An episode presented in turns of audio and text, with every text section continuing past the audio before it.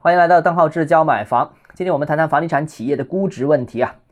这个过去一年，由于业绩不好，房地产企业呢，这个市值普遍是跳水式下跌，不能说好还是不好吧，反正整个行业都是跳水式下跌的。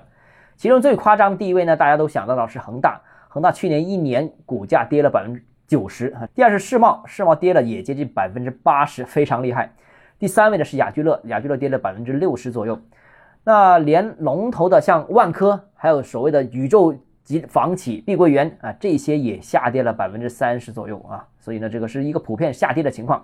但是呢，还有一部分房地产企业是逆势上涨，哪些呢？就是像招商啊、华润呢、保利呢等等这些央企呢，基本上是保住了整体的市值规模，没怎么跌，或者说跌的幅度不太明显。而且呢，高利润代表的这个中海地产呢，不但没有。下跌，甚至是整体市值上升了百分之十一，逆整个大盘大势上升百分之十一，非常厉害啊！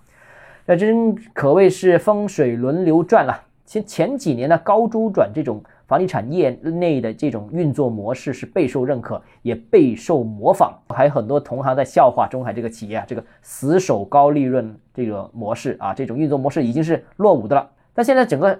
经济的或者说政策大背景一切换，那什么都变了，而且出现了一百八十度的大转变，真是花无百日红，人无千日好啊！但这个房地产这个呃行业亏多赚少，但是房地产市值呢也已经大幅这个跳水，所以风险呢其实已经是充分释放了。那龙头大哥万科其实还没有做出这个业绩的这个预公布，但这一类房地产企业的股价回调肯定存在着一定程度的恐慌性的错杀。啊，当然，刚才我们跟大家说了，是吧？很多企业其实受到的影响并不多，但是它股价跌了很多啊。